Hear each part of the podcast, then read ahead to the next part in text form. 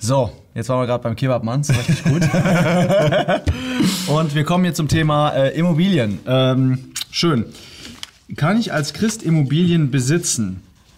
Ähm, Geld besitzen, da haben wir schon drüber gesprochen, aber wie ist es, wenn du jetzt nicht Geld besitzt, sondern irgendwie eine Einnahmequelle, einen Wert hast, der dir ständig Geld zufließen lässt?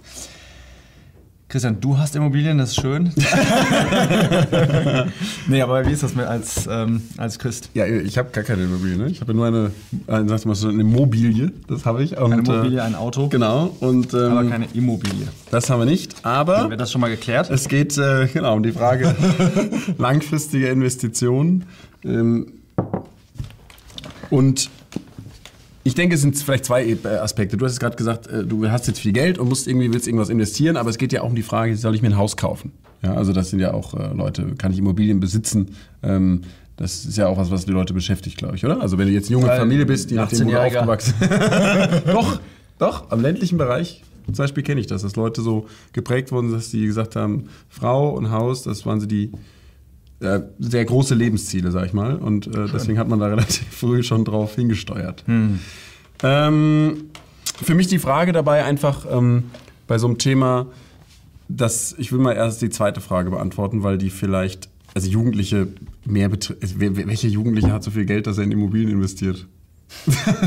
Kennst also kenne ich jetzt kaum. Mhm. Geht es mehr erstmal primär darum, soll ich mir denn selber so eine Immobilie kaufen? Ähm, für mich einfach die Frage, das kam auch öfter auf uns zu als Familie, ähm, ja, wie viel investiere ich ähm, an Geld und Zeit? Es ist eine Investition. Wir müssen Investitionen im Bereich Erde machen. Das haben wir auch in anderen Videos schon gezeigt. Aber wie viel investiere ich an Geld und Zeit? Ich muss sagen, wenn man da ein bisschen eine nüchterne Selbstanalyse macht, dann merkt man, gerade bei dem Thema, auch in welchem Haus wohne ich, dann auch langfristig, ich habe zum Beispiel eine sehr eine Neigung so zum Optimieren. Hm. Man könnte es negativ auch als Perfektionismus ausdrücken. Ähm, und dann ist manchmal so, dass wenn ich weiß, ich würde mir jetzt ein Haus kaufen, dann wäre ich riesig in der Gefahr, dass ich da ständig alles optimal für mache, weil, weil ich weiß, das habe ich jetzt gekauft, da werde ich jetzt langfristig drin wohnen. Das betrifft jemand anders wie dich, du bist vielleicht nicht so. Ich sage nur einfach eine nüchterne Selbstanalyse, sich zu fragen, was ähm, passiert mit mir? Wie viel Zeit raubt mir das? Wie viel Geld, wenn ich jetzt dieses Projekt ähm, Hauskauf, Immobilienkauf hm. eingehe. Also das ist was, was mich immer ein bisschen vorsichtig gemacht hat ähm, da drin. Ich sage aber ganz klar andererseits, von der Bibel gibt es da auch kein Gebot, sondern es ist eine Sache, die muss man wirklich vor seinem Herrn entscheiden. Und ich kenne Leute, die haben sehr aufrichtig wirklich gebetet, so wie ich es mitbekommen habe. Und die haben gesagt, ich weiß, der Herr setzt mich hier hin. Ja? Mhm. Und es ist nicht schlimm, wenn ich dann etwas immobil werde. Das ist ja einfach bei einem Immobilienkauf, ist das einfach so. Mhm. Ja? Ähm, du kaufst dir nicht ein Haus mit dem ganzen Drum und Dran, Notar und so ein Kram, wenn du dann ähm, weißt, ich werde nach zwei Jahren wieder vielleicht wegziehen. Das wird mhm. keinen Sinn machen. Mhm. Ja? Das heißt, eine gewisse Immobilität geht damit einher.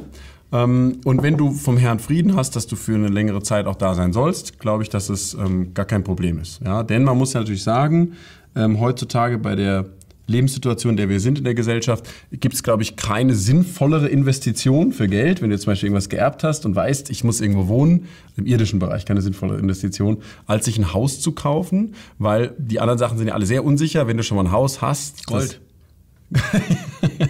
Gold ist wohl, ist wohl auch gut, er kennt sich besser aus. Ich meine nur, wenn jetzt der normalsterbliche Bürger, so wie ich, der davon keine Ahnung hat, der hört immer, wenn dann kauft ihr halt ein Haus. Ja?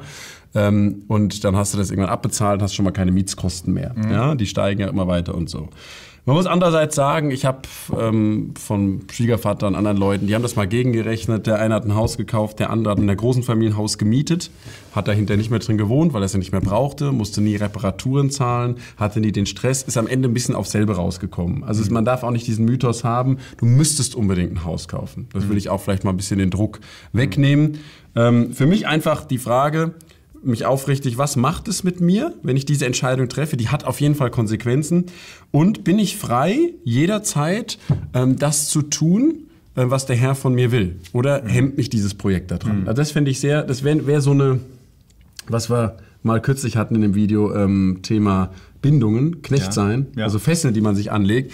Wenn du sagst, naja, wenn ich mich jetzt hierfür entscheide und mir den großen Garten jetzt schön anlege, ja, mhm. mir die Möbel passend mache, die mhm. Zwischenwand rausreiße, mhm. ja, und alles das, dann will ich ja auch, dann, dann werde ich jetzt hier wohnen bleiben. Genau, das ist auch ein interessanter Punkt, nämlich zum Beispiel, wenn du in der Schweiz ein Haus hast, das ist ziemlich sicher. Du kriegst es für den gleichen Preis oder ein bisschen teurer, kriegst es auch wieder Freiburg auch. Ja, okay, super. Das ist Freiburg, die Schweiz und Deutschland.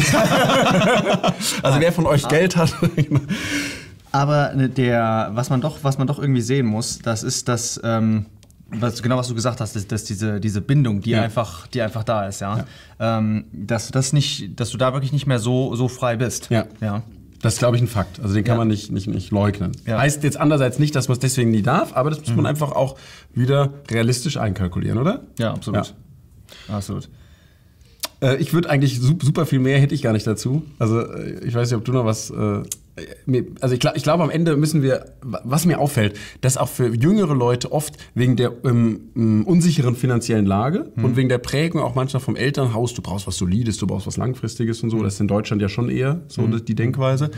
Da entsteht schon fast ein gewisser gesellschaftlicher Druck. Du musst jetzt, äh, du musst jetzt ein Haus kaufen, ja? Das Ab bist kein Mann. Zeit. Ah, ja, genau. Ich weiß, jetzt weiß, was ich sagen wollte. Und zwar, die, wenn du ein Haus kaufst, ja, ist noch ein Unterschied zwischen ein Haus kaufen, Haus bauen Ja. und vor allen Dingen Zeit reinstecken. Ja.